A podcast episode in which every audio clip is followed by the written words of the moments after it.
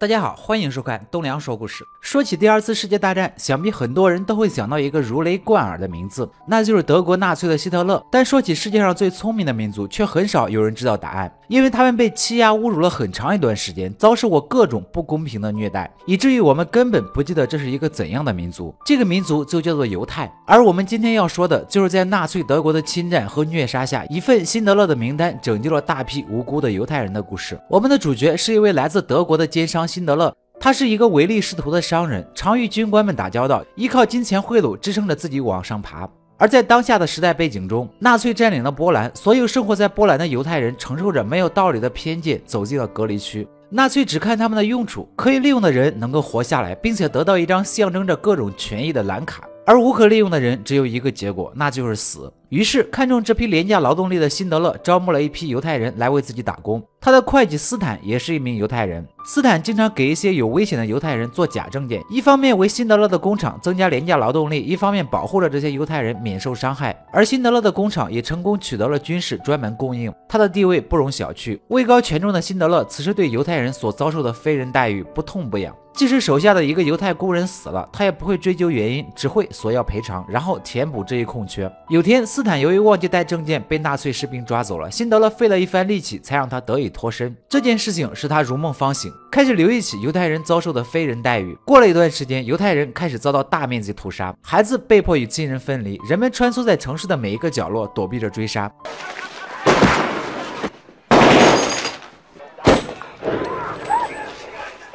有的人甚至还会被迫服下安乐死的药物来保证死的没有痛苦。大批大批的犹太人被屠杀，他们的墓碑被拿来铺路，他们的尸体堆积成山。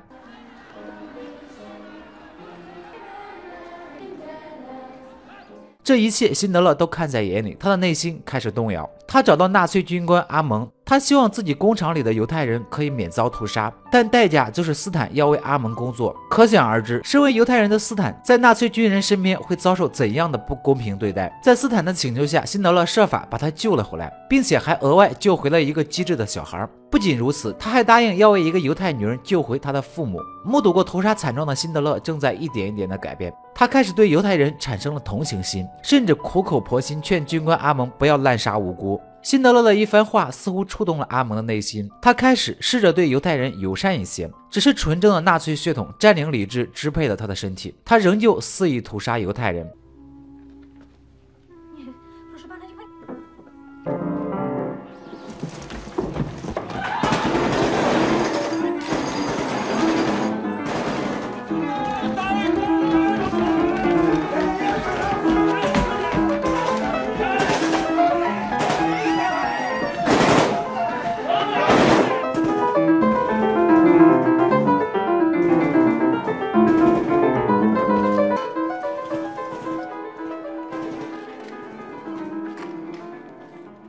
但同时，阿蒙也陷入了矛盾，因为他爱上了一个犹太女人海伦。阿蒙很苦恼，因为自己所接受的教育，使得自己不得不将犹太人当做身份卑贱的坏人。一天，持有蓝卡的犹太人举行了婚礼，过生日的辛德勒接受了一个犹太女孩的祝福，而阿蒙把海伦带到了地下室，企图占有海伦。然而，理智再一次战胜了欲望，他依旧认为犹太人属于低等生物。也认为海伦配不上自己，于是他彻底放弃了海伦。随着时间的推移，纳粹发布了新的政策，表面上是在过滤身体不健康的犹太人，实则是在找一个新的借口继续屠杀他们。而等到体检当天，人们才发现这个事实：大批的孩子被集中起来，只有少数聪明的孩子逃走。有一个无处可藏的孩子，甚至只能躲进粪坑里。老弱病残们被隔离，他们站在火车里，接受烈日灼烧般的酷热，等待着被运到一个称作地狱之地的集中营。这一切都被辛德勒看在眼里，他叫人拿来水管，往那几个火车的车厢喷水。火车上的犹太人如获新生，他们脸上写满了得救的喜悦。其他军官和阿蒙对于这种做法非常不解，这些犹太人终究要面临。绝望，为什么还要给他们这一时的希望？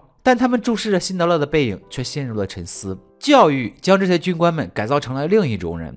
他们其实明白犹太人和自己没有什么区别，但是纳粹的教育给他们植入了一种观念。犹太人是毒瘤，是巫师，是邪恶的存在，必须赶尽杀绝。说起来，这些军官们也是无辜的，因为他们并不明白自己为什么要进行这样的杀戮。辛德勒由于在生日宴会上接受了犹太女孩的祝福而吻了她，被纳粹法庭抓走。他依靠关系得到赦免，而走出法庭的他却迎来了一场骨灰雨。纳粹对犹太人的尸体进行了火化，火化后的骨灰随风而逝，化作骨灰雨飘在空中。经历了多年屠杀的军官也被这幅景象震撼了，但他们不能同情，也不能心软，只能服从。随着又一个新政策的颁布，犹太人面临了前所未有的大灾难。身体健康的犹太人不再享有特权，他们都将被送到地狱之地，从此与绝望相伴。新政策一出，辛德勒面对眼前的骨灰雨，陷入了绝望。因为纳粹这种赶尽杀绝的做法，不仅抹除了他曾经的努力，还要带走他最好的伙伴斯坦的生命。辛德勒咬了咬牙，他做出一个决定，一个改变犹太人们一生的重要决定。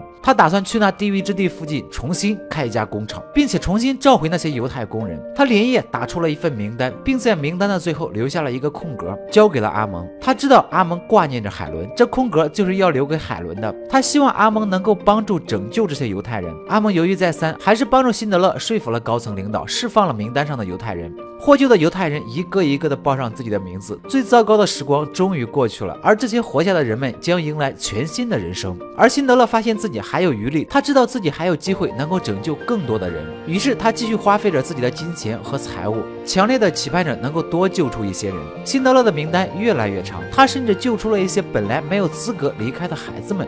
随后的年月中，辛德勒仍然尽自己最大的努力保护着这些犹太人，并维持着他们的生计。终于，历史性的一天到了，二战结束，纳粹德国败了。而伟大的辛德勒解散了他工厂内的所有人，正式恢复他们的自由。被压迫已久的民族终于逃脱了虐杀。而纳粹德国高层迁怒辛德勒，以莫须有的罪名通缉他。辛德勒十分无奈，只好逃走。临走前，斯坦将工人用金牙打造的金戒指送给辛德勒。辛德勒看着这枚戒指，却像个孩子一样哭了。他认为自己没有资格收下这枚金戒指，他自责自己没有用尽一丝一毫的力气去拯救哪怕多一个犹太人的生命。可在犹太人看来，为他们付出了一切的辛德勒是一个不折不扣的救世主。他舍弃自己的金钱与幸福，在一个价值观扭曲的时代，不顾一切阻力救下了许多非亲非故的人们。他的生命值得尊敬，他的作为值得称颂。多年后，希特勒政府垮台，辛德勒也去世了。他被授予了正义勋章，并永远的被犹太人们记在心中。如今我们生活在一个趋于和平的时代，首先要感谢的就是那些过去的日子里为和平奉献的善意与血肉。曾经我们的国家也经历过战争的残害，我们的同胞也曾遭受过残忍的虐杀。那段历史已经过去，但我们必然将它铭记在心。而这份绝望之中诞生的善良，也值得我们称颂和铭记。